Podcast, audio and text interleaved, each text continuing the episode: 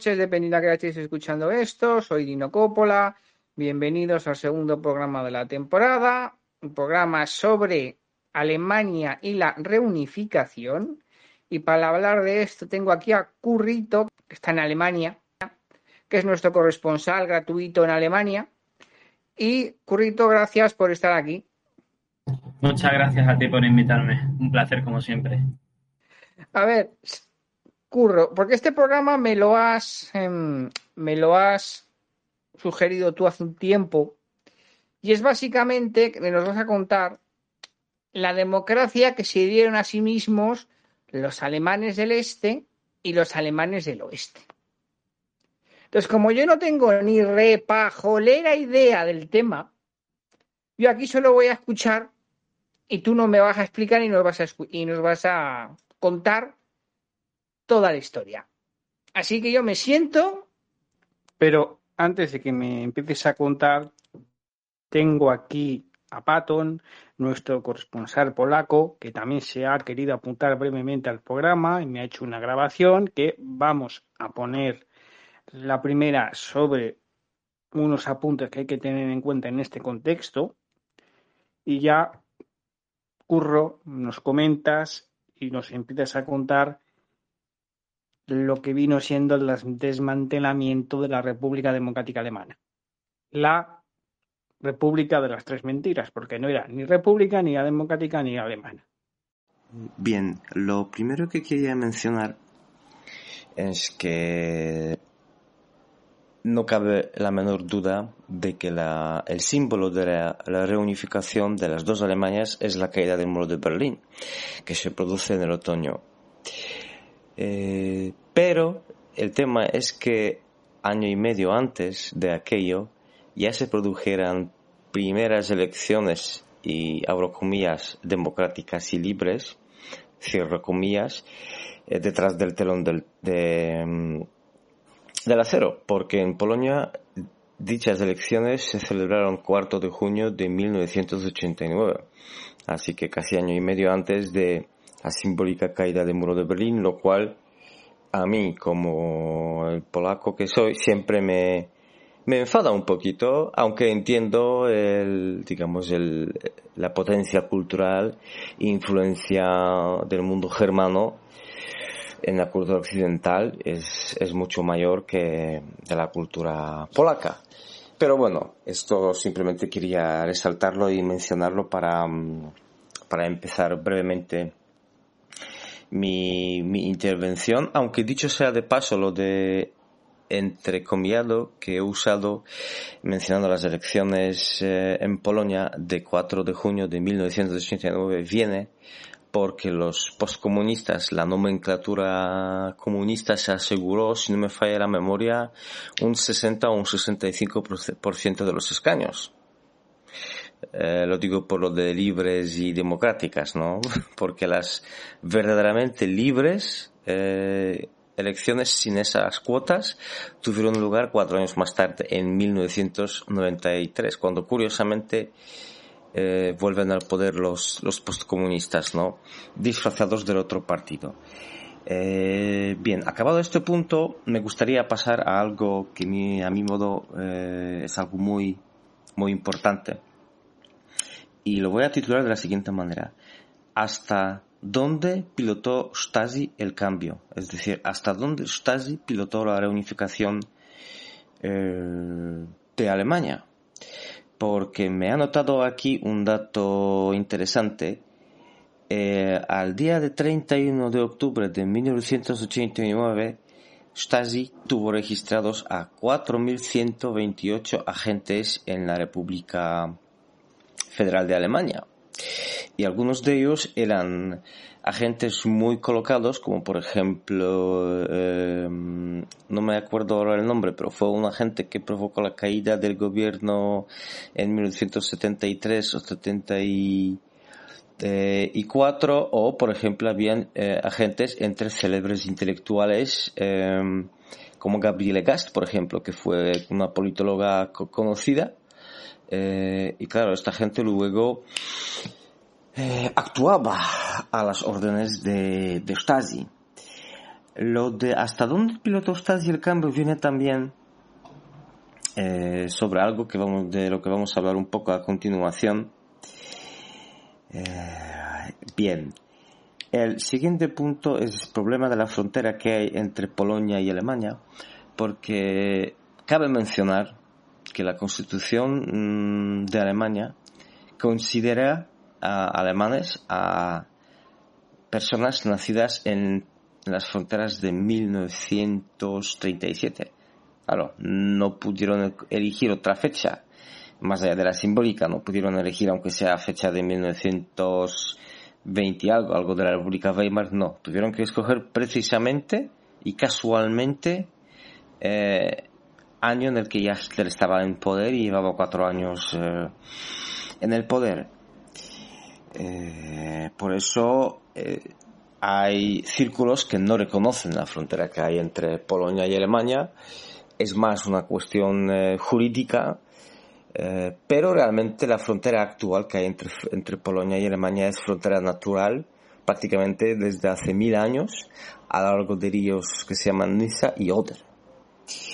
Pero hay una cuestión eh, simplemente, ¿no? Como decía antes, jurídica. No todo el mundo reconoce los documentos que se firmaron en 1990 y 91, si no recuerdo mal. Eh, también quería hablar de algo a lo que yo llamaría nada sin el aval de las potencias, porque no olvidemos que la reunificación de ambas Alemanias eh, se llevó a, se produjo gracias a la aceptación de eh, Unión Soviética todavía existente, eh, Francia, Reino Unido y Estados Unidos. Entonces no es que hubo voluntad solamente por parte del pueblo alemán y de los políticos de ambos lados de, eh, de Alemania, no, sí, no, que hubo un todo aval político. Yo recuerdo un profesor antiguo visitante mío que nos contaba una anécdota que en el departamento de mm, exterior, o sea, o sea, lo que equivaldría en Estados Unidos, que se llama eh, eh, perdón, eh, Ministerio de Asuntos Exteriores, ¿no? El equivalente en Estados Unidos,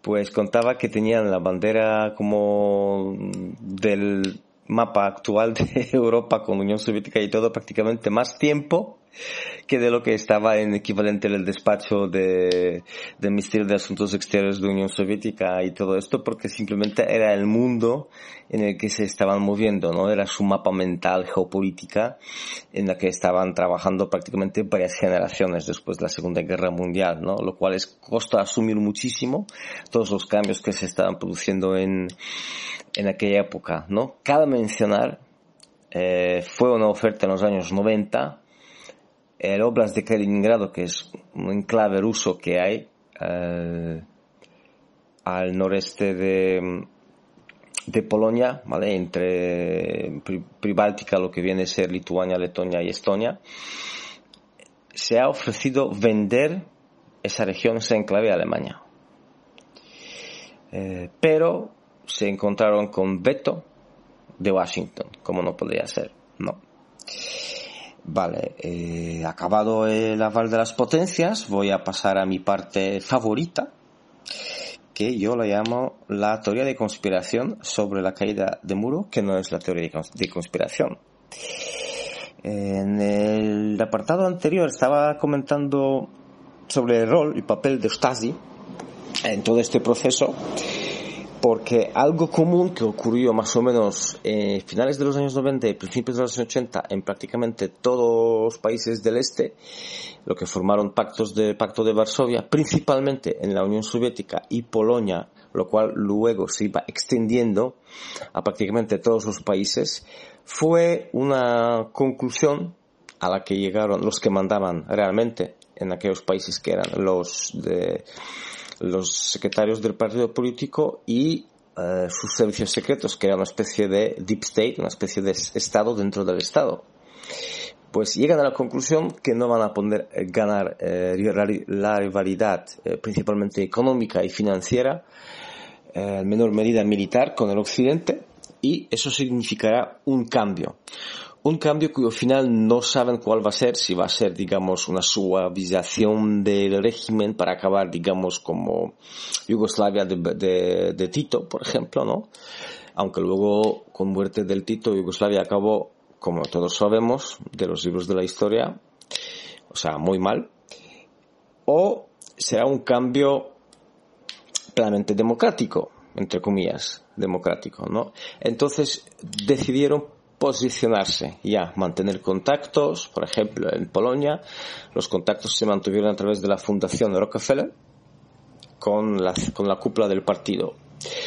Entonces, las élites, la nomenclatura de los países comunistas, eh, llegó a la conclusión de que sea que sea, sea cual sea el cambio, es mejor intentar pilotarlo o sendar las bases para este cambio. Y mejor que sea realizado por la gente que nosotros, es decir, eh, me voy a crear un término ahora y lo llamaré la nomenclatura orgánica, igual que intelectuales orgánicos, que se posicionan según las circunstancias y según el que manda, pues igual nomenclatura orgánica se posiciona, eh, se gira en función de los acontecimientos, con tal de no perder su, eh, digamos, posición, su influencia. No. Y simplemente eso, no sabían cuánto iba a durar el proceso, si 10 años, 15 años, 20 años, pero las bases estaban ya en todas ahí. Se empezaron, por ejemplo, comprar licencias de productos industriales em, desde el occidente, pagadas en dólares, ¿vale? Y eh, dinero que se ha obtenido por venta de estos productos en vía exportación es dinero que entraba a cuentas bancarias secretas protegidas y gestionadas por los servicios secretos para tener luego una base financiera por cuando caiga el, régimen, ¿no? Por ejemplo. Eh, y esa es la teoría de conspiración, que no es teoría de, teoría de conspiración, porque realmente la caída del comunismo, tal como lo veo yo y tal como lo vemos mm, en Polonia buena parte de gente, fue una demolición pilotada orquestada y preparada por los servicios secretos de los países comunistas. Eh, en cada país tenía forma un poco diferente, perdón, pero eh, a grosso modo el modus operandi siempre fue el mismo. Utilizar los recursos estatales para enriquecerse y posicionarse en la nueva realidad. Por ejemplo, en Polonia, eh, el primer banco, Nacional se dividió en nueve bancos comerciales y casualmente eh, sillas en consejos de administraciones en esos bancos comerciales se dieron a gente que a altos cargos eh, del Partido mm, Obrero Unificado Polaco, ¿no? Entonces ese es modus operandi parecido en Alemania reunificada, en la Federación Rusa ya con Yeltsin de, de presidente y todas esas cosas, ¿no? Eh, simplemente estas son las cosas que quería compartir con nuestra audiencia. Y para acabar, eh, casi que me voy a contradecir y negar lo que he dicho antes, porque yo no creo que el símbolo de la caída, de la reunificación de Alemania va a ser muro de Berlín. Ni siquiera la, eh, ni siquiera lo es. ¿Por qué? Porque para mí el símbolo inequívoco que muestra muy bien como si fuera en un microscopio del cómo ha sido el proceso es que durante tantísimos años el puesto del canciller de Alemania llevaba una mujer que se llama Angela Merkel, que en su momento fue directora de Freie Deutsche Jugend, ¿no? o sea, de Juventud Libre Alemana, del núcleo duro de las juventudes de la República eh, Democrática Alemana. Eh, y eso es ejemplo perfecto de nomenclatura orgánica de la que, de la que os he hablado antes. Muchas gracias por vuestro tiempo y un saludo a toda nuestra audiencia. Un abrazo. Bueno, Dino, lo primero agradecerte otra vez el invitado y sí, es cierto que te propuse el tema porque tiene mucha amiga. Creo que no tendría sentido que nos pusiésemos a hablar de cómo cayó el muro de Berlín, ni mucho menos. Pero sí podemos dar una pequeña introducción porque creo que lo ideal para, para conocer este tema es contarlo de una forma amena, ¿no? Como si estuviéramos sentados en una terraza tomando una cerveza. Eh, para quien no lo sepa, eh, Alemania, desde el final de la Segunda Guerra Mundial hasta el 3 de octubre de 1990, estuvo dividida en dos mitades. No exactamente iguales, pero en dos mitades. Por un lado teníamos la República Federal Alemana, pro-capitalista, pro-Estados Unidos, pro-OTAN, adherida al bloque occidental. Y después tenemos la República Democrática Alemana, adherida a la Unión Soviética, al bloque del Este, al Pacto de Varsovia, comunista, por supuesto. Y claro, pensemos que Alemania eh, tampoco era un país que tuviera una gran historia como nación unificada. Tenemos en cuenta que cuando se unificó finalmente Alemania fue en el año 1871 en el Palacio de Versalles, en la Sala de los Espejos, donde se proclamó el primer emperador de Alemania. Pocos años después, pocas décadas después, sufrieron la derrota de la Primera Guerra Mundial, que supuso un trauma y daría lugar al ascenso del nacionalsocialismo, que daría lugar también a la Segunda Guerra Mundial y todo eso, con las consecuentes derrotas, la batalla de Berlín, el izado de la bandera roja en el Reichstag y, bueno, al final lo que hemos dicho, la división política, económica y social del país. La República por, matizarte un poquito, aparte de lo que has contado, de contarles a nuestros escuchantes que, mm. que Alemania perdió territorio. Perdió territorio, que un territorio que es lo que es la antigua Königsberg, que ahora es Kaliningrado, no sé si es Kaliningrado, que está al norte de Alemania. Y luego la actual Polonia, hay una parte, sobre todo la parte más occidental de Polonia, era, era, era Alemania. Además que hay una parte de, mm, Polonia creo que es la Baja Silesia, creo, ¿eh? Creo. Sí, exactamente. Entonces, del trozo que no le robaron, de esa parte se quedó la RDA y ya te dejo. Sí, al final eh, la RDA también le sirvió a, bueno, a Polonia para por fin obtener un tratado sobre la frontera entre Alemania, bueno, la nueva frontera entre Alemania del Este y la Polonia comunista, que eso era un tema muy, muy importante. Tengamos en cuenta que lo que separa a, a Alemania, a la actual Alemania de Polonia es el Oder, en gran parte. Y si os ponéis en un mapa de Berlín a la frontera, yo ahora mismo lo tengo puesto en medio para, lo tengo puesto en mi ordenador para deciroslo con propiedad. Desde la frontera hasta la, hay unos ciento 160 kilómetros desde el centro de Berlín. Es decir, que con el coche tardarías una hora y pico tranquilamente si vas por autobahn. ¿Qué quiero llegar con esto? Que aparte de la pérdida de territorio, aparte de los cambios políticos y aparte de la destrucción de la economía alemana, eh, estamos hablando de una dinámica en la que Alemania cada vez va a menos. Bueno, pues la República Democrática Alemana por muchos factores.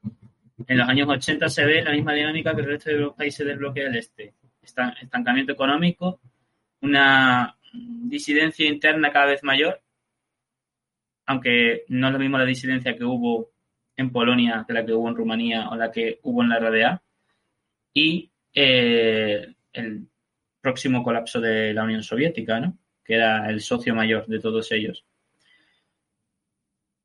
Llegamos, vamos a pegar un salto y llegamos a las protestas de, finales de los 80 en varias ciudades alemanas del este, entre ellas Dresde y Leipzig, donde la gente, mmm, por su propia cuenta y riesgo, empezó a salir por la noche a protestar contra el sistema comunista.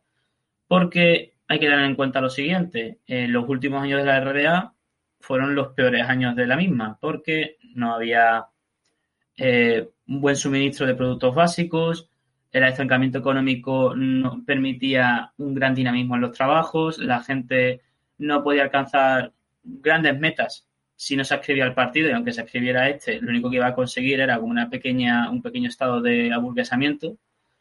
Y eso dio lugar a un descontento cada vez mayor. Lo cual no quiere decir que ese descontento se materializara en protestas tipo solidaridad y una disidencia cada vez más fuerte y más violenta, sino, bueno, desde dentro de la mentalidad alemana de vamos a salir, vamos a quejarnos, esto no funciona bien y vamos a ver qué pasa. Al principio se intentó minimizar o relativizar de alguna forma la importancia de esas manifestaciones, pero al final la Stasi tuvo que reconocer en sus informes internos que eran cientos de miles de personas los que salían. Por ejemplo, en Leipzig, que es la, ciudad, la segunda ciudad más importante de, Sajonia. Eh, esa ciudad tenía unos 800.000 habitantes en 1989 y se sabe por informes de la Stasi que mínimo 350.000 personas salieron a la calle en los últimos días de las protestas. 350.000, Dino. Imagínate lo que es eso para una ciudad. ¿Vas a comentar algo que te he escuchado con el micrófono? Que, eso es uno de cada tres ciudadanos. Es que tú, quitas a los críos y es, eso es media mitad, ciudad. La mitad de la ciudad en la calle. Imagínate cómo fue la protesta que cuando se cayó, cuando cayó el muro y se abrieron las fronteras, Leipzig se quedó de 800.000 bajó a unos 400.000 pocos habitantes. Se fue casi la mitad, bueno, la mitad de la ciudad se fue de ella, porque es que no había nada, no había nada que hacer allí. Bueno, pues más allá de la historia bonita, de la caída del muro, de cómo supuestamente los comunistas se dieron cuenta de que eran muy malos debajo del comunismo y que tenían que adscribirse a la política occidental, vamos a hablar un poco de las sombras de ese proceso. Oye, a ver, si me tienes que contar la versión alemana de camisa vieja, chaqueta nueva, me la cuentas, ¿sí? Que no hay problema, porque tal como lo estabas contando la frase, digo, esto es, esto es de camisa vieja, chaqueta nueva, o al revés, de chaqueta vieja, camisa nueva. No, pero tenemos que, yo te voy a ir haciendo una serie de preguntas y tú me vas a decir qué es lo que es lo primero que se te viene a la cabeza, ¿no? Eh, ¿Conoces la Stasi? Sí, claro, la, sí, claro, sí. La Stasi. Bueno, inmortalizada una película, para mí es mi favorita, y que también da nombre a mi nick en Telegram, eh, La vida de los otros, Das der Anderen. Y es una película de los años 2000 y habla de, bueno, de la vida de un agente de la Stasi y de cómo está haciendo una monitorización, un seguimiento de uno de los artistas de la RDA que se supone que es un potencial disidente. Bueno, es una película muy triste, la verdad, muy, muy triste, porque abarca desde los últimos años de la RDA hasta que cae eh, la, misma y se abren los ficheros de la Stasi, que son de libre consulta pública, entre comillas, porque después os contaré qué pasa con esos ficheros. Y yo os la recomiendo verosla para haceros una idea de lo que era ese ambiente en la RDA. Porque la Stasi llegó a tener nada más y nada menos a 190.000 empleados, entre empleados directos e informadores. 190.000. Era un servicio que se dedicaba a la policía secreta, mm, sí, el servicio secreto más bien, y se dedicaba tanto a espionaje en el exterior como a espionaje en el interior, que era su especialidad. Y no, a diferencia de la KGB, no era violenta, no se dedicaba a coger a gente y torturarla y meterle palizas y meterle cuatro tiros en la nuca. Al revés, tenían un sistema muy, muy bien organizado que venía en parte de las SS, que era tú coges a esa persona y la quiebras de distintas maneras. Tú, por ejemplo, imagínate que eres jardinero en, en un parque ministerial de Berlín, este, y viertes una serie de opiniones en contra del gobierno en tu ámbito privado y ese ámbito privado puede crecer y crecer y crecer porque una cosa se lo dices a uno, esa persona se lo dice a otro, otro, otro y llega, ¿no? A un informador. ¿Qué crees que haría la Stasi? Uno pensaría, no, llegan, cogen, me arrestan, me hacen un interrogatorio y me echan de mi trabajo. No, al revés. No te echan de tu trabajo, te putean. ¿Y cómo se puede putear a una persona? Perdón por la expresión coloquial. Por ejemplo, si pide un coche, un Trabant, un famoso Trabant, eh, le dices que va a tener que esperar más tiempo de la cuenta, eh, le deniegas vacaciones en la fecha que ellos quieren, le, eh, generas problemas burocráticos totalmente estúpidos. Es decir, son pequeñas acciones con las que tú vas haciendo la vida de esa persona más difícil. Y hasta que no se da cuenta que eh, su actitud es la que está generando esos problemas, tú sigues siguiendo a más, a más y a más. Y era un método que funcionaba perfectamente. Es cierto, era así. Cuando tenía que detener a alguien y hacer un interrogatorio, meterle un susto, lo hacía. Pero la primera técnica de aproximación era, esa. Curioso, ¿verdad? Entonces, eh, ¿qué pasó con, la Stasi, con toda esa gente ¿no? que, que estuvo trabajando para el Estado, ejerciendo esas actividades? ¿Tú qué crees que podía haber ocurrido en la reunificación? Pues que se pasaron de golpe y porrazo a la hacienda alemana o similares. Lo estoy viendo venir. Sí y no. Eh, al igual que con el ejército de la antigua RDA, hubo gente que pudo adscribirse al nuevo Estado alemán, pero mucha gente no lo pudo, porque cuando se abrieron los ficheros, que por cierto los ficheros de la, de la Stasi, en los últimos días de la RDA se intentaron eliminar quemándolos, triturándolos y todo eso. ¿Qué ocurrió? Con una manifestación justamente en contra de la Stasi, de, ciudadanos de la RDA, y asaltaron el edificio, la sede de la RDA en Berlín Este. E impidieron que gran parte de esos documentos no fueran destruidos. Con lo que mm, hoy en día sabemos muchas cosas y muchas de las operaciones encubiertas de la Stasi gracias a esos manifestantes, porque si no, se hubieran destruido los documentos y ni hubiéramos sabido con ciencia cierta, a ciencia cierta cuántos efectivos eran, ni cuántos informadores había, ni nada de eso. Uno de esos informadores era Angela Merkel, que tenía ella otro apellido. Espera, espera, espera, espera, espera, espera. espera un momento, espera. ¿Me estás diciendo que Angela Merkel era un soplón de la Stasi? Una soplona Angela Merkel aparece en un fichero de la Stasi como colaborador. No sabemos si era en calidad de informante de, de chivato o era una persona que se había mostrado colaborativa con los servicios del Estado, que también es otro, otro, otra categoría. Ay, Dios mío, una chivata y es una cosa Y es una cosa que se ha intentado tapar y se ha dicho que el documento no es verdadero, pero en un documento de la Stasi, en un momento dado, aparece su nombre.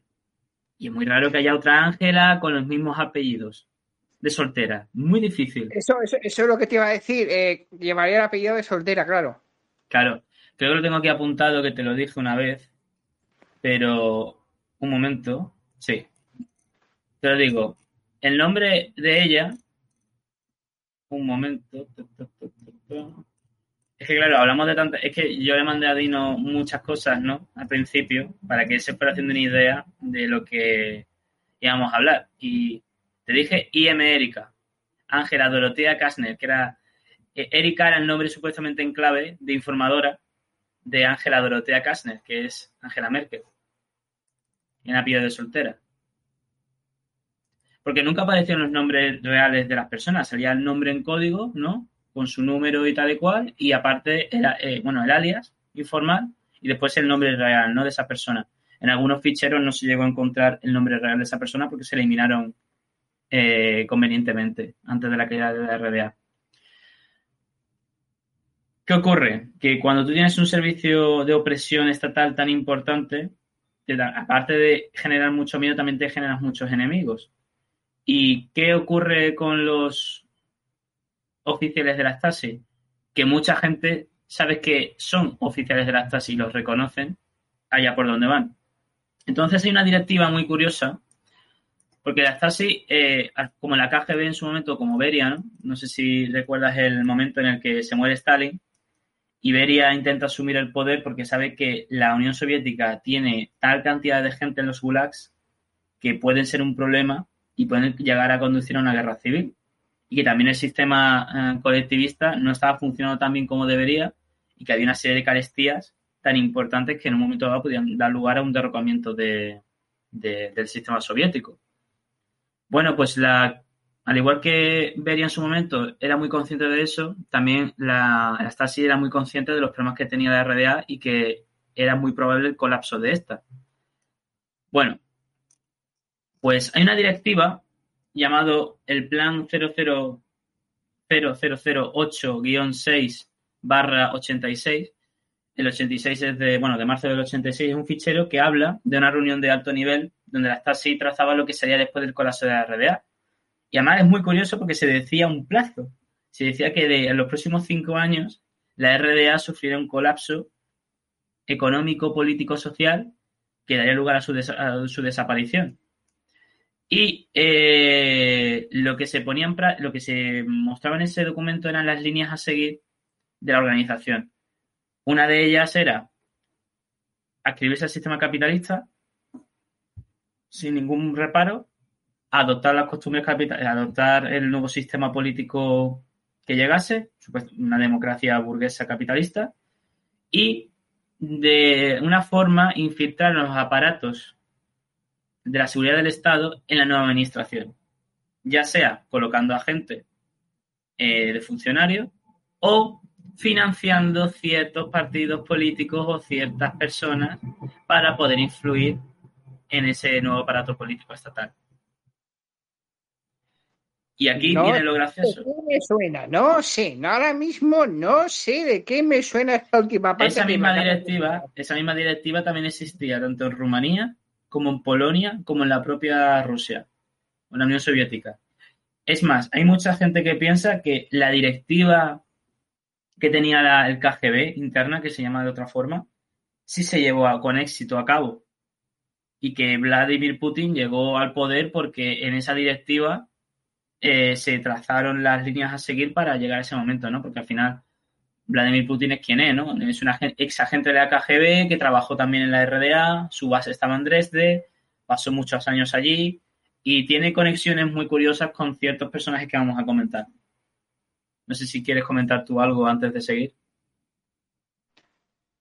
No, vamos, que la Stasi se metió en el funcionariado del Estado alemán o se eh, pasaron a partidos mm, políticos. Se repartieron, lo de los partidos, ¿eh? se repartieron todos un poquito, unos aquí, otros allá, unos al PSOE alemán, otros a la Alianza Popular Alemana, alguno directamente al Partido Comunista. Lo primero que se hizo fue disolver la Stasi formalmente y coger a toda esa gente y reubicarla en diferentes departamentos del Estado.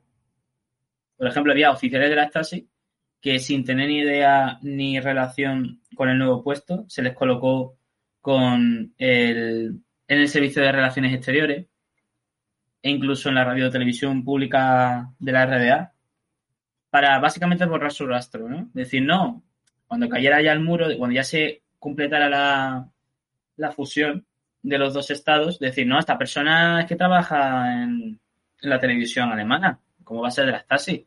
si lleva aquí trabajando un montón de años, falseando los documentos, claro, pero tú los colocas convenientemente. No se podía hacer con todos, se, intentó hacer con algunos, porque claro, de 190.000 personas no las puedes colocar en todos los aparatos. Aunque sea un país comunista, no había capacidad ni tiempo para colocar a toda esa gente en, en otros departamentos del Estado. Pero sí que se hizo con la gente más importante o con la gente más valiosa, porque era imprescindible mantener a esa gente contenta después de la reunificación, porque si esa gente hablaba, podían caer muchas personas, tanto fuera como dentro de la RDA. Entonces hay, eh, eh, por ejemplo, hay, hubo una comisión de, la, República Federal Alemana para investigar los crímenes de la Stasi. Y ahí hay un artículo de, del Spiegel del año 90 que dice, para los inspectores de la disolución de la Stasi, el trasfondo de tales acciones es difícil de comprender. Cito texto. Hemos logrado lo esencial, a saber, la incapacidad de trabajo de la seguridad del Estado. Pero no sabemos en qué medida, en qué cantidad y con qué profundidad esas acciones socavaron la, estabilidad, la paz, tanto de la RDA como de la República Federal Alemana. Es decir, ellos realizaron una investigación para saber los crímenes de la, de, la Stasi, tanto dentro de la RDA como fuera de la RDA. Y decían, vale, tenemos evidencias que ha pasado esto, pero no tenemos prueba de quiénes han sido ni dónde están esas personas. Porque había habido cambios de, nombre cambios de nombres, lo que te contaba de reasignamiento de, de personas a diferentes servicios estatales. Entonces, de pronto la Stasi, no había nadie de la Stasi dentro de la RDA. Primero porque habían disuelto y segundo por lo que te he contado. Y tanto el aparato político como el aparato económico se encargaron de maquillar eso, esa disolución espontánea de, la Stasi. por ejemplo, eh, te cito otro texto porque es que este artículo está muy bien y yo creo que nuestros oyentes lo van a agradecer. En un momento dado, dice el artículo, como parte de esta decisión, el Ministerrat pidió originalmente la evolución del servicio de la Stasi en dos organizaciones separadas, un nuevo servicio de inteligencia exterior y una oficina para la protección de la constitución de la RDA, en la línea de lo que se había pactado con la República Federal Alemana. Sin embargo, la reacción pública fue extremadamente negativa y bajo la presión de la mesa redonda, que era eh, lo que tenían ellos como el órgano que se llamaba de mediación entre los dos estados, eh, bajo la presión de la mesa de ronda, redonda, el gobierno abandonó la creación de estos dos aparatos que nacían de la Stasi para disolverlo el 13 de enero de 1990. 13 de enero de 1990, tengamos en cuenta que la disolución formal de la, de la RDA fue en octubre, el 3 de octubre, que aquí es fiesta nacional, por cierto. Es decir, que ya eh, casi 10 meses antes se estaba mm, terminando de destruir o de tapar de alguna forma la Stasi, el servicio secreto mm, de la RDA porque se sabía que podía generar muchos problemas después de la reunificación. Cuando el Parlamento alemán investigó los fondos públicos que desaparecieron después de la caída del muro de Berlín, se descubrió que la Alemania del Este había transferido grandes cantidades de dinero a un personaje muy importante en esta historia, Martin Schlaff, un austríaco descendiente de judíos que de, bueno, de supervivientes del holocausto que se radicaron en Austria y se dedicaba al comercio exterior de la RDA. Esta persona le llegó a la RDA y le decía a la RDA, necesito que encuentres disquetes. Y él los compraba de contrabando o con una empresa pantalla y los pasaba a, través de la frontera a la RDA y la RDA le pagaba dinero contento y sonante. ¿Qué pasa? Que este testaferro, este intermediador, también le sirvió a ellos para sacar fondos y sacar capital de la propia Stasi a paraísos fiscales. Por ejemplo, dice aquí, además los oficiales de alto rango de la Stasi continuaron sus carreras posteriores a la RDA en puestos gerenciales en el holding, en el grupo de empresas de Schlaf. Es decir, este hombre, aparte de comprar lo que dijera la RDA, también tenía una red de empresas, tanto de inmobiliarias como de fábricas y otras muchas cosas más, que le permitían ir colocando a los principales contactos que él tenía de la Stasi en esas empresas como gerentes, con la misma identidad, con una identidad distinta. Dice, por ejemplo, en 1990, Herbert Kohler, comandante de la Stasi en Dresde, transfirió 170 millones de marcos a Slav para discos duros, discos duros de la época, entendámoslo.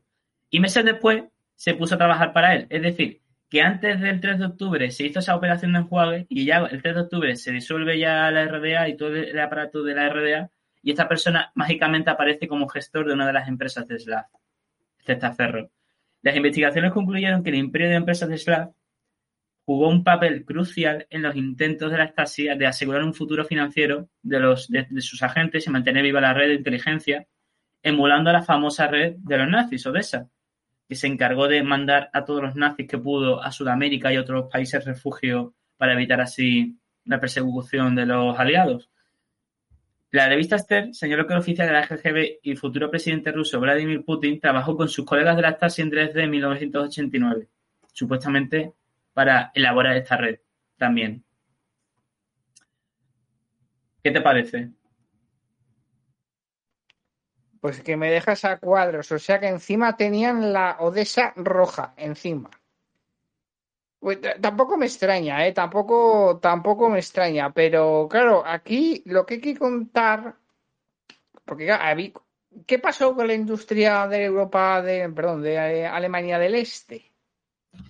¿Qué es lo que pasó, no? Porque, a ver, me contó también aquí Simonov que había una figura, no me pidas el nombre, que estaba encargada de, de la administración de las empresas de Europa, de Alemania del Este, al que le pegaron un tiro en un francotirador en su casa. Además que hicieron una película de él. Sí, la, bueno, el nombre es horrible, pero es como, lo, voy a decir, la Treuhan, o por sus iniciales THA, que sería en alemán agencia fiduciaria, ¿vale? Eso fue un órgano que creó la Cámara Popular de la RDA, es decir, el Parlamento de la RDA, para coordinar la privatización y la eliminación de empresas que estaban radicadas en su país, ¿no? Entonces, al final era como una, un, órgano que se iba a encargar de hacer toda la transición de dichas empresas a un sistema capitalista, si eran rentables y si no eran rentables, pues a su liquidación. Obviamente, esto, esta tarea no la podía tener cualquier persona y se la encargó a Defler Kasten Rochbelde. Perdón por mi, es que se me da fatal pronunciarlo, pero bueno, esta persona eh, era miembro del Partido Socialdemócrata de Alemania y como era alguien de confianza del, partido y también eh, era próximo y tenía buenas relaciones con, bueno, con personajes políticos de la RDA del momento, pues se le encargó esa tarea. Y claro, imagínate investigar miles de empresas estatales, ver cuántos trabajadores hay, cuántos de ellos son reales, cuáles son sus beneficios, si su actividad económica mm, se puede mantener en un sistema capitalista, es casi imposible. Ese, él lo asumió justamente el 1 de enero el cargo de 1991 y lo llevaba ejerciendo provisionalmente desde el año anterior, ¿vale? Pero se la nombró desde el 1 de enero. Y claro, mm, de todas esas empresas, por hablar rápidamente, eh, gran parte de ellas se, se, destruyeron, en plan se liquidaron porque no tenía ningún, ningún aliciente económico ni tenía ningún futuro. A lo mejor el coste para modernizar esa empresa era tan alto que nadie se va a hacer cargo de él. Y en general, a día de hoy podemos decir que el 30% del, del 30 al 40% del tejido productivo alemán de la RDA, perdón, se destruyó. Se liquidó. No tenía ninguna cabida. Luego, el 60% restante, 60-70% restante, o se transformó en unas empresas independientes, que es el menor, que eso es el menor porcentaje, o se absorbió por otras empresas del oeste, que después esas empresas del oeste se encargarían de liquidar al final, porque no eran no eran rentables. Por ejemplo, te voy a leer los datos, ¿vale? Y los acabo de sacar. La THA, la THA vamos a llamarla ahora, esta administración fiduciaria, administraba eh, 15.102 empresas, de las cuales 3.718 fueron clausuradas inmediatamente 4.358 fueron adquiridas por empresarios de la RDA, es decir, por agentes de la Stasi, porque ya ves tú qué, personas, qué empresarios había en la RDA. Es decir, o eran funcionarios o eran personas muy próximas al poder. Gran parte de ellas fueron municipalizadas, que eso es lo que se... Si tú, por ejemplo, te vas a hacer desde la antigua RDA, ves a muchas empresas municipales y vienen de esa época, de, de, la, de la reunificación. Y el 2.700 de ellas restantes fueron adquiridas por sus directivos. Es decir, el jefe de la fábrica cogió y compró la fábrica y ella se encargaría de hacer lo que fuera con la fábrica, ¿no? Que si liquidarla, que si vender el suelo, lo que fuera. Entonces, esta, este, esta tarea era muy polémica porque, claro, de pronto se vio que había empresas que no tenían trabajadores y que tenían unos costos o unos fondos procedentes del Estado totalmente justificados. Y claro, cuando el dinero falta, el dinero hay que rastrearlo. Y cuando se va rastreando el dinero, uno se va enterando que, anda, que de pronto la empresa tal no era dependiente del Ministerio de Economía, sino que era dependiente del Servicio de Seguridad del Estado, es decir, de la Stasi. ¿A qué quiere llegar con esto? Que había muchas empresas en la RBA que no existían y eran empresas que servían para lavar dinero de la Stasi, de fondos propios de la Stasi. Y aquí volvemos otra vez al personaje del Slav. Es decir, si una empresa pantalla de la Stasi le hace un encargo de comprar una serie de disquetes y esos disquetes o nunca se, o nunca se compran o nunca llegan porque es que no existe ni siquiera la empresa que supuestamente los ha ordenado, pues eso es una forma, una forma de, lavar dinero. Y se, y se sabe por distintas investigaciones que parte de ese dinero se fue a Liechtenstein, a una cuenta de Liechtenstein, y otras a cuentas en el extranjero. Al extranjero quiere decir fuera de Europa de, lo que conocemos hoy como la Unión Europea. Entonces, hay una cosa que ya tenemos clara. Hay un sector de la administración de la RDA que expolió los fondos de la RDA y se los llevó a países extranjeros para algún fin.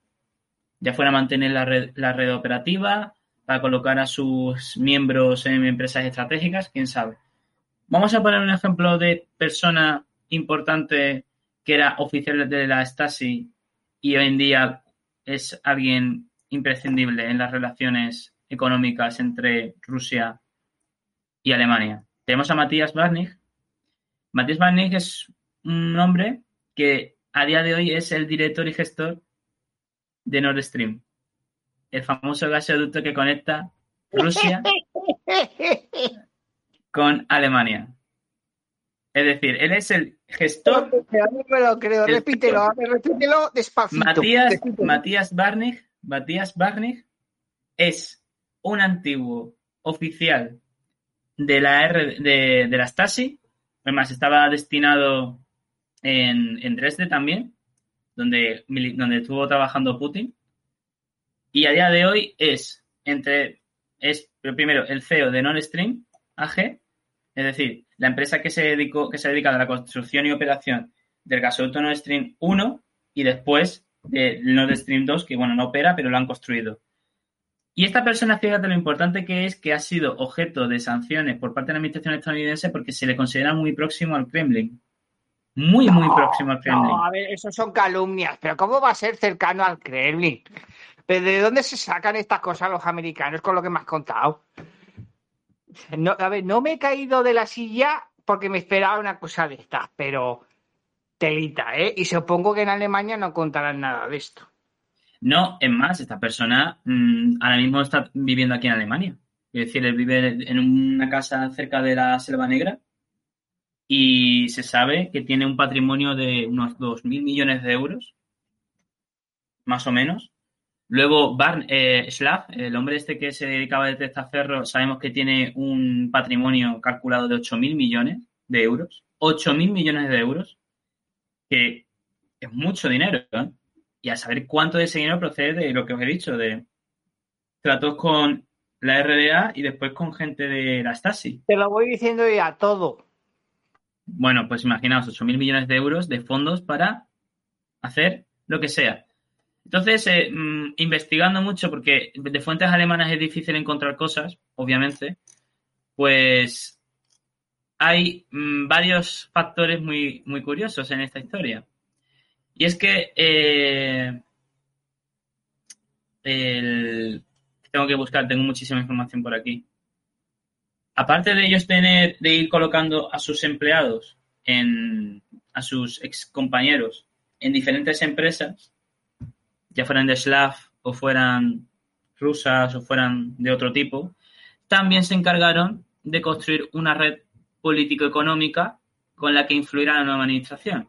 Y hay una asociación, que no voy a decir el nombre en alemán porque no tiene sentido, pero sería en inglés Society for Legal and Humanitarian Support, la Sociedad para eh, el, Apoyo Legal y Humanitario, que es una especie de ONG que se dedica a denunciar todo aquello que critique la historia de la RDA y especialmente los crímenes cometidos por la Stasi.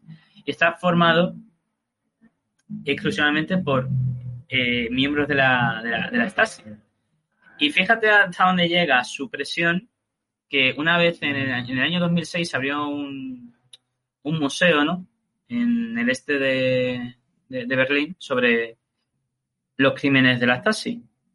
Y esta gente mandaron un, una carta al promotor de esa iniciativa quejándose y amenazando con medidas legales porque según ellos era una historia negra y falseada de lo que de cómo era la RDA. Y fíjate lo bien que se asesoraron legalmente que han conseguido a día de hoy que muchos de los ficheros que antes eran públicos sigan siéndolo porque están protegidos por ley, pero sus nombres por la ley de privacidad de datos no aparezcan en esos ficheros a menos que tú seas o un funcionario del Estado o tengas una orden judicial. Es decir, tú ahora mismo consultas los archivos de la Stasi y tú ves que a lo mejor siendo alemán, ¿no? Tu abuelo le espiaba a tal individuo llamado en código tal, pero no sabes su nombre real. Y a lo mejor esa persona vive. Lo han conseguido, ¿eh? Pero lo han conseguido tanto de los ficheros como de exposiciones, como de cualquier registro documental que exista, se les ha eliminado. Es decir, que no, a día de hoy no, nadie puede denunciar que a lo mejor tal o cual persona cometió un delito o delató a una persona que eso condujo a su muerte. No se puede. A día de hoy. 30 años después de la caída del muro. Qué bonito, qué bonito, qué, qué, qué bien están quedando eh, los de la los de la RDA. Pero a ver, cuéntame. Em, ¿No había nada, de verdad no había nada en la RDA que fuera de valor y se lo cargaron porque les hacía la competencia? ¿Qué sé yo? Minas. ¿No había nada? Hombre, hay, hay cosas que absorbieron. Quiero decir, el tejido industrial que se podía salvar se, se salvó también eh, la RDA aceptó, bueno, el gobierno de la RDA aceptó que iban a ser ciudadanos de segunda. ¿Por qué digo esto? Porque este año es cuando por fin, por fin, se ha eh, equiparado el sueldo base tanto en el oeste como en el este. Hasta ahora había dos convenios distintos, uno para la antigua RFA y otro para la antigua RDA, y tú por vivir en el este haciendo el mismo trabajo y trabajando para la misma compañía, legalmente podías, cobrar 3-4 euros menos la hora de salario base. ¿eh? ¿Por qué? Porque se consideraba que como la, la República Democrática Alemana estaba tan atrasada económicamente, había que dar algún incentivo a las empresas para establecerse allí. Y por supuesto, aparte de cobrar menos dinero, se trabajan más horas. Por ejemplo, la jornada laboral media la, ordinaria son 35 horas en el, en el oeste. En Alemania Oriental, donde, yo estoy viviendo ahora, son 38. Y ahora mismo se acaba de firmar. De aquí a 10 años, eh, la, progresiva, la progresiva eliminación de horas hasta llegar a 35, para que se equiparen las dos partes de Alemania. Es decir, que 30 años después, incluso económicamente, se sigue viendo esas diferencias, ¿no? Claro, dices, Mm, había, sobre tu pregunta, ¿había un tejido que se pudiera salvar? Hombre, tejido hubo porque no todas las empresas cerraron. Como te, como estaba comentando, eh, hubo unas 3.000 y pico de empresas de las 15.000 que había registradas que se, que, que se privatizaron exitosamente. La gran mayoría al final se municipalizaron, se hicieron, se, se, mantuvieron públicas y se dieron al, al, ayuntamiento de turno, porque eran empresas muy pequeñas. Pero la gran mayoría eran empresas que no tenían sentido, o eran empresas fantasma, o no tenían beneficios, o su tecnología era tan, tan antigua que no podían seguir funcionando. Vale, ¿y tenga puertos? Pero claro, la RDA tendría puertos seguro o no tenía, así que tendría. sí, hombre, claro que sí, tenía sus puertos, claro. Hombre, era ahí todos esos puertos, por ejemplo, yo estuve trabajando en uno en el este y era un puerto militar, era un antiguo puerto militar de la Marina de la RDA y a día de hoy es un, es un puerto donde se construyen barcos con la Lurse, con barcos de lujo, vamos, que no, es decir, que se ha reconvertido todo eso.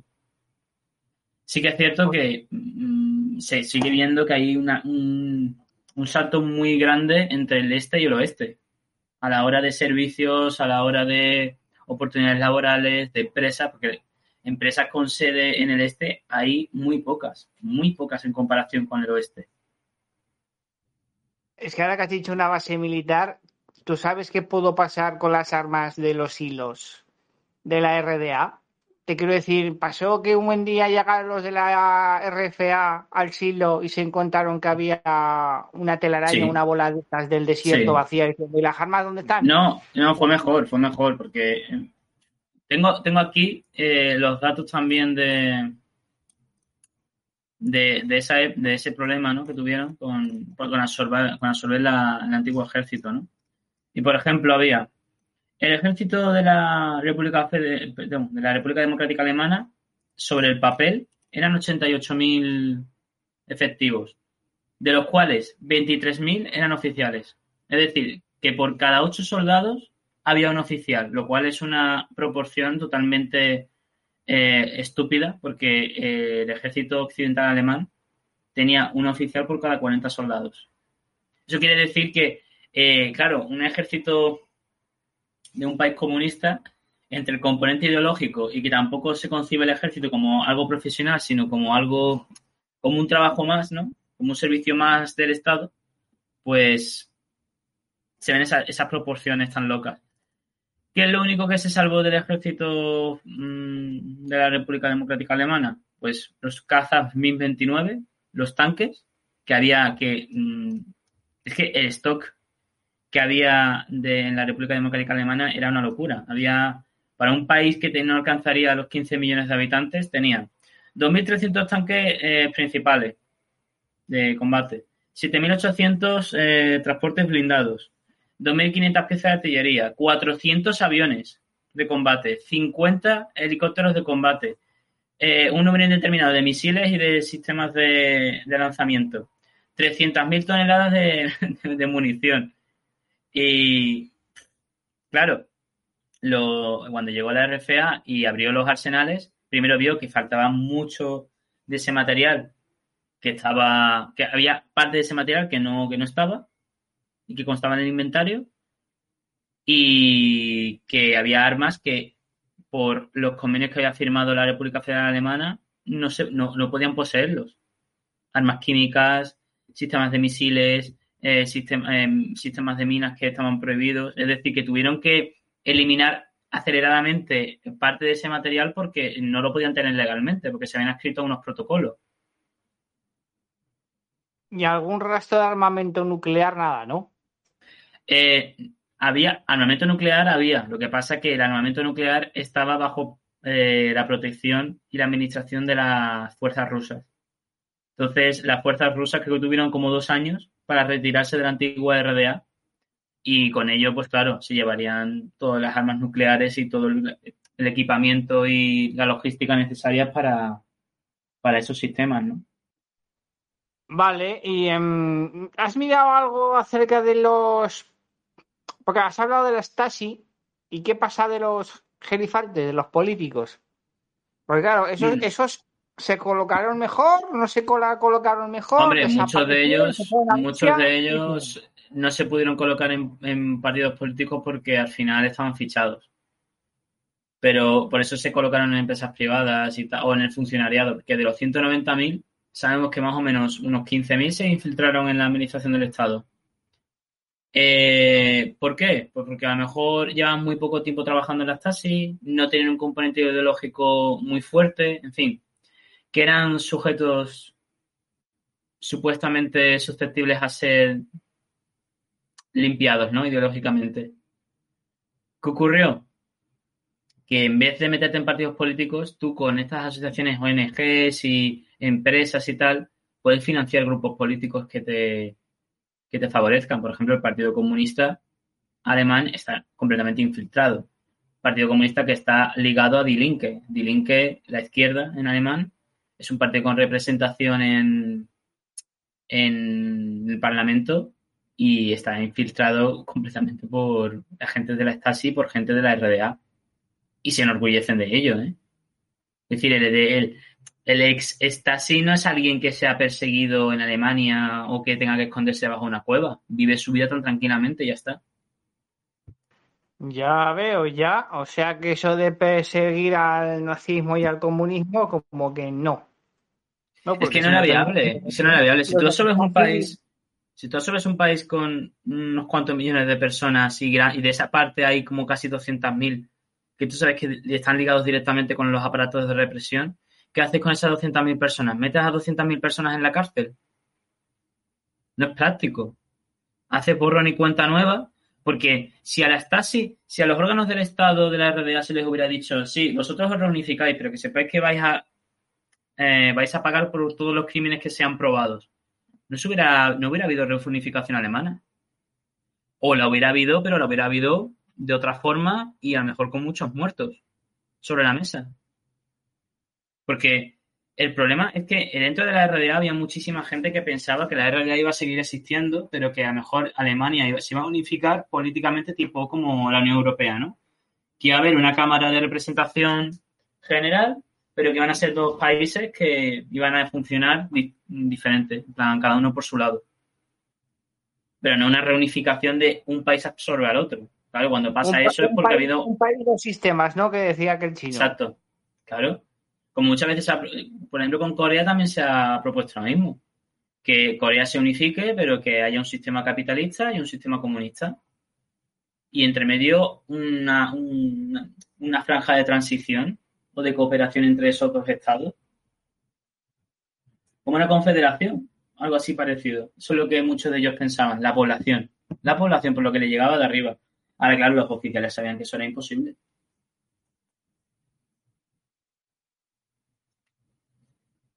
¿Cuál es la única persona que se le persiguió dentro de la, de la RDA? Erich Honecker.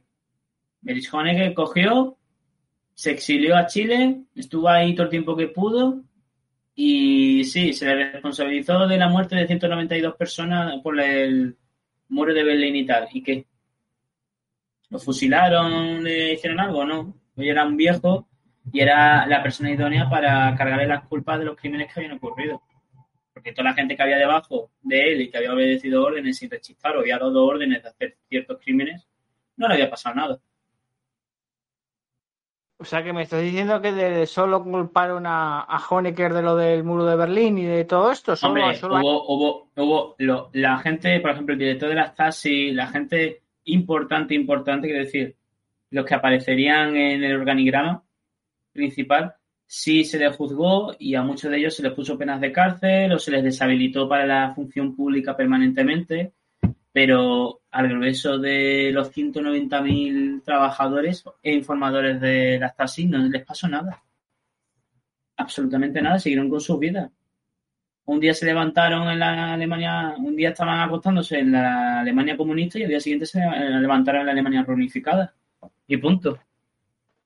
Mira, estoy mirando lo de Honecker y parece un mal chiste esto, ¿eh? eh fue liberado y se fue a Chile. O sea que. Por la salud, porque como estaba hecho una mierda. pues es que esto es la ruta, lo de eh, la Odessa y todo eso que hemos contado, lo de la, la, ruta hasta de las ratas, pero. Madre mía. Eh, a ver, no, es que estoy mirando a ver aquí este joven porque me sonaba el nombre, pero yo no sabía que murió en Chile. Y que emigró a Chile. Y, no, sé cómo en Chile dejaron entrar, que eso es otra, pero bueno. Ah, bueno, pero. Sí, bueno, en fin, y la mujer ahí ha estado haciendo, mm, ha escrito libros, ha hecho propaganda de todo tipo sobre su marido y sobre lo bien que se vive en la RDA. Impunemente, ¿eh?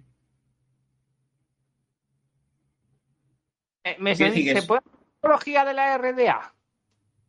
Ella, no digo que ella estando en Chile, ella ha seguido su vida y se ha dedicado a sacar libros y a hacer entrevistas diciendo que la República Federal Alemana hizo una barbaridad, que la RDA no tenía que haberse unificado porque todo fue, ¿sabes? Que ella ha seguido dando un discurso y haciendo su propaganda impunemente, cuando ella también era parte del, Estado, ah, ¿sabes? Que ella no era una persona que estuviera ahí, ah, el caso con Honecker, ay, qué bien, jaja. Era una persona que también sabía que, que las cosas no iban bien y que en parte es responsable de cómo funcionaba ese país. ¿Me entiendes?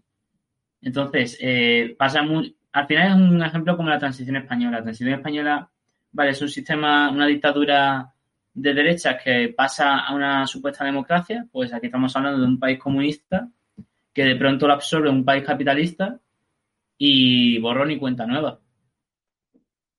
Pero claro. Sí, pero en el equivalente al PSOE rehecho por los aliados en, Alemania no existe, ¿no? O sea, el equivalente a un partido que se monte ex proceso para no, al final cayó en el, cayó en, a los rusos como que no, no. No, cayó en los hombros, cayó en los hombros de la CDU en ese momento. Todo el proceso de la reunificación le costó y fue un proceso tan tortuoso y tan eh, fuerte políticamente que dio lugar a lo que dio lugar, que fue a la, al SPD, ¿no? A la victoria del SPD a finales de, de esa década. Quiero decir que hubo un coste político importante y aparte económicamente Alemania tuvo que hacer un esfuerzo gigantesco para absorber esa mano de obra eh, absorber también el sistema financiero eh, de la RDA porque la moneda de la RDA se hizo un cambio 1-1. Totalmente irreal, es decir, que un marco del este valía lo mismo que un marco del oeste, entonces eso dio lugar a una inflación horrible, porque de pronto había gente en la RDA que era rica. Claro, mm, lo tenían todo y el dinero que le daban no lo gastaban en nada, a lo mejor lo gastaban en algún momento dado, porque es decir, el dinero no tiene sentido en un país que, es comunista y que supuestamente todos los servicios están estatalizados, ¿no? te corresponde la comida tal, te corresponde un coche tal, te corresponde una vivienda tal. Entonces el dinero en, el día a día no, no le haces uso, ¿no? Como en un país capitalista. Cosa que seguramente favoreció mucho los intereses de eh, gente de la Stasi que lavó dinero. Pues claro, si tú esos marcos del este los llevas al extranjero y después los cambias por marcos occidentales con esa tasa de cambio, pues te sale muy rentable. Por eso se explican las fortunas que hemos hablado antes. 2.000 millones, 8.000 millones de euros. Qué fuerte esto del cambio uno por uno. Pero claro, yo aquí lo que. A ver, porque a ver, ¿es, Reder en qué año llega? Porque Reder es el que tiene que hacer la, las reformas, es el que se tiene que comer las reformas. Si antes estuvo Helmut Kohl, que ahora mismo no me acuerdo a qué partido pertenecía, ¿me lo puedes recordar? CDU, la CDU. El Reder llegó, el llegó eso le llegó a, en el año 98, ¿vale? Y este hombre eh, estuvo desde el año 98 hasta el año 2005, que en 2005 le ganó Angela Merkel por la mínima, pero por la mínima, mínima, mínima. ¿Qué ocurre? Que este hombre, antes de eh, antes de estar él, estuvo Kohl. ¿Qué le ocurrió? Que Kohl estuvo, eh, fue el canciller que más tiempo estuvo gobernando, creo, del año 82 hasta el año 98. Y cayó por un escándalo de corrupción. Por un escándalo de corrupción. Es más, Kohl es el que apadrinó a Angela Merkel en su momento. Y la decía, y la tenía súper protegida y la colocó donde la colocó para llegar a donde llegó. ¿Sabes? Quiero decir que al final mm, la política alemana no se diferencia tanto de la política española yo creo que la CDU sí que es el, el producto ideal, sería lo más parecido al PSOE en España en el sentido de partido de Estado que estructura el país y, se come estas cosas y el SPD es como el PP, ¿no? Que, le toca gobernar cuando el otro está muy cansado, ¿sabes? Por ejemplo, eh, veámoslo ahora. ¿Cuánto tiempo se lleva la CDU gobernando? ¿En coalición o en solitario? Se ha llevado cuatro mandatos de 2005 hasta 2022. 16 años, tío. Es una barbaridad. Con coaliciones, con tal, con cual, pero que se lleva 16 años gobernando y al final por cansancio, por cansancio y por la pandemia y todas esas cosas, al final el SPD ha sido capaz de liderar una coalición. No gobernar en solitario, el liderar una coalición de tres partidos. Entre ellos los liberales, que ya ves tú lo que tienen que ver con los verdes, absolutamente nada, y dará para lo que dará lugar para un mandato y, se acabó. Y a ver, a ver, si me estamos, nos estamos dejando algo de la reunificación. A ver, sí, no, estoy pensando, pero claro, no. A ver, hemos, hemos tocado las empresas, hemos tocado la, el tema, el tema de la. Bueno, se nos olvidaba, se nos, se nos olvidaba que el hombre que se encargó de la THA, la agencia fiduciaria, esta que se encargó de liquidar las empresas de la RDA. Como tú bien dijiste, lo mataron el 1 de abril del 91 porque un, un supuesto francotirador de la fracción del Ejército Rojo le, disparó él estando en su casa con su mujer, en su casa en Düsseldorf. Y a día de hoy no se sabe quién fue el tirador. plan, se atribuye, se atribuye el atentado a, a la fracción del Ejército Rojo, pero no está probado quién fue. Y hay un documental que lo recomendó Simonov cuando hablamos de, Netflix que se llama Death Led Redder, un crimen perfecto, que son cuatro episodios y en cada episodio eh, tratan el asesinato, pero con un supuesto perpetrador distinto, ¿no? plan, y si fue uno del Ejército Rojo, de la facción del Ejército Rojo, o si fue un agente de tal o de cual, o si fue un agente de la Stasi, o a saber. Pero claro, esta persona eh, era el responsable de un proceso tan delicado como la liquidación de las empresas y en investigar dónde estaban esas empresas, qué dinero generaban, qué dinero recibían del Estado y podía ser muy delicado a lo mejor lo que ese hombre había descubierto. Algo descubrió, porque mm, lo mataron. Así que alguna importancia tenía. Ahora, no sabemos si lo mató la Stasi o alguien pagado por la Stasi o fue efectivamente alguien de la fracción del Ejército Rojo pagado por la Stasi. Yo mm, de verdad creo que todo invita a pensar que fue un asesinato ordenado por alguien de la Stasi, ya fuera todavía dentro de la Stasi o de estas personas que se iban a montar una vida afuera y que vio un peligro en este hombre. O para mandar un mensaje, ¿no? También. No, sí, porque claro, a ver, si es el tipo que tiene que organizar la gestión y, se lo cargan, pues, pues, pues, pues, pues, ¿qué quieres? Dos y dos o cuatro. Pero, a ver, la gente de... ¿Cómo se lo tomó la gente? Porque, claro, yo me estoy acordando de una película que no, no me quiero acabar el programa sin decirla, que era Goodbye Lenin. Creo que, creo que es alemana la película, no lo sé. Es alemana y encima la protagoniza Daniel Brühl, que es el actor este que es hispano-alemán. Y a ver, ¿cómo, cómo, lo, cómo, cómo llevó aquí el personal la unificación? ¿Lo, cogieron con ganas o no se acaban de fiar o cogieron con ganas un lado y los otros no? ¿Cómo? Hombre, eh, yo creo que, por, vamos, por lo que he hablado con muchos, era un momento importante la reunificación porque sentimentalmente fue glorioso para muchos de ellos, esas son sus palabras, glorioso porque de pronto ves que no hay ya ningún problema para visitar tu familia, porque claro, los últimos años de la RDA fueron muy complicados, muy complicados tanto económicamente como políticamente. Y claro, el que tenía la familia en Düsseldorf o la, la tenía en la parte occidental de Berlín o en Hamburgo, pues vete tú, que tú vives peor que tus primos por vivir en, en el este de, de Alemania, pues Claro, eso, eso va calando, ¿no? A pesar de, y aparte, claro, la RDA tenía el problema que le llegaban muchísimas transmisiones de radio, Radio Libertad de Europa y, compañía.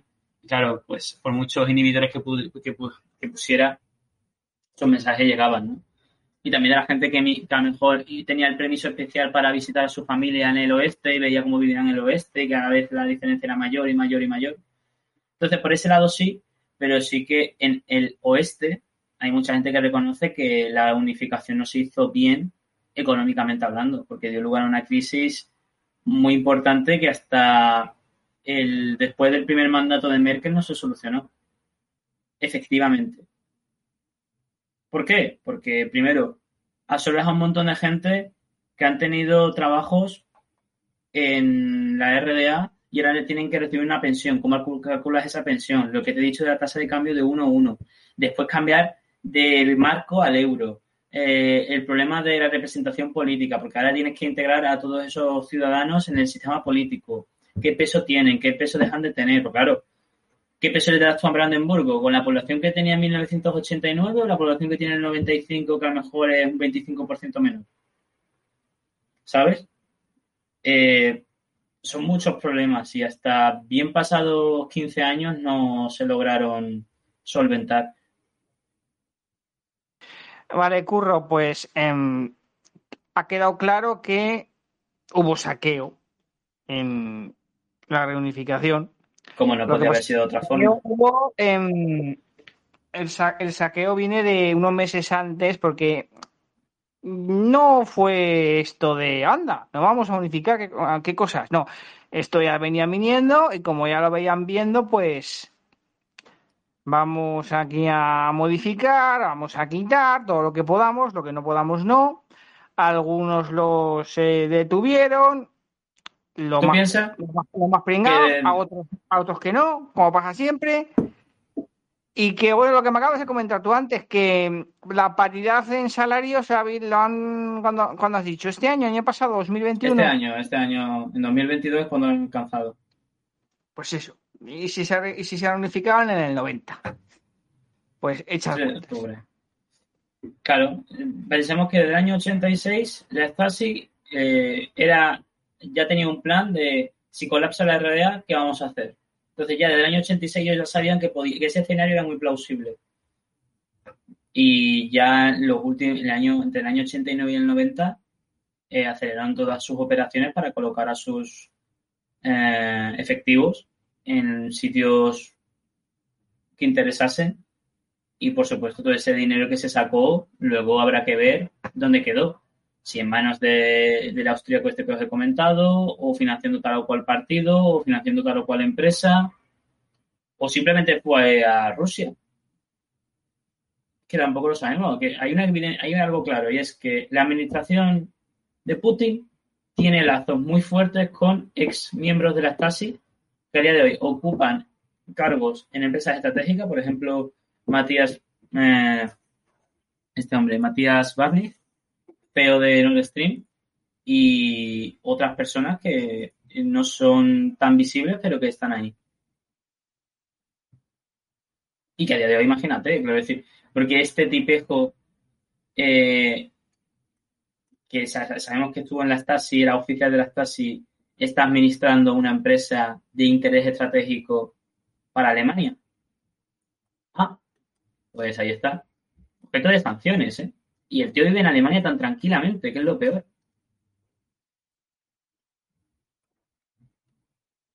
Ya, ya, pero todo esto que me estás contando, tú no te preocupes que no se va a oír por ningún sitio, porque claro, yo no sabía aquí el, el CEO de Nord Stream fue de la Stasi, la Merkel fue el de la Stasi, el aquí Putin fue del KGB y como empecemos aquí a tirar en gente de la CDU y gente de la mm, CSU y gente de la mm, del SPD, hmm. alguno va a salir o si no ha salido él, el padre, el tío o el cuñado saldrá. Porque me da que en todos sitios es el mismo método. Él no, pero coño, igual, mira, es el hijo de. Y este sí que era. O hmm. este era el, jefe de informativos de la, eh, de la RDA. Y ahora el hijo está en el SPD, yo qué sé, cosas así, seguro que tiene que haber de todos los colores. Seguro, una cosa que eso es una investigación más en profundidad. Bueno, Curro, vas a despedirte tú Mm, despídete como quieras tú mismo. O sea que las últimas palabras las tienes tú. Pues nada, muchas gracias por invitarme. Gracias por darme la oportunidad de tener esta charla difundida sobre este tema, que no, no es muy popular. Y bueno, nos vemos en la próxima, si Dios quiere. Un abrazo y cuidaos mucho.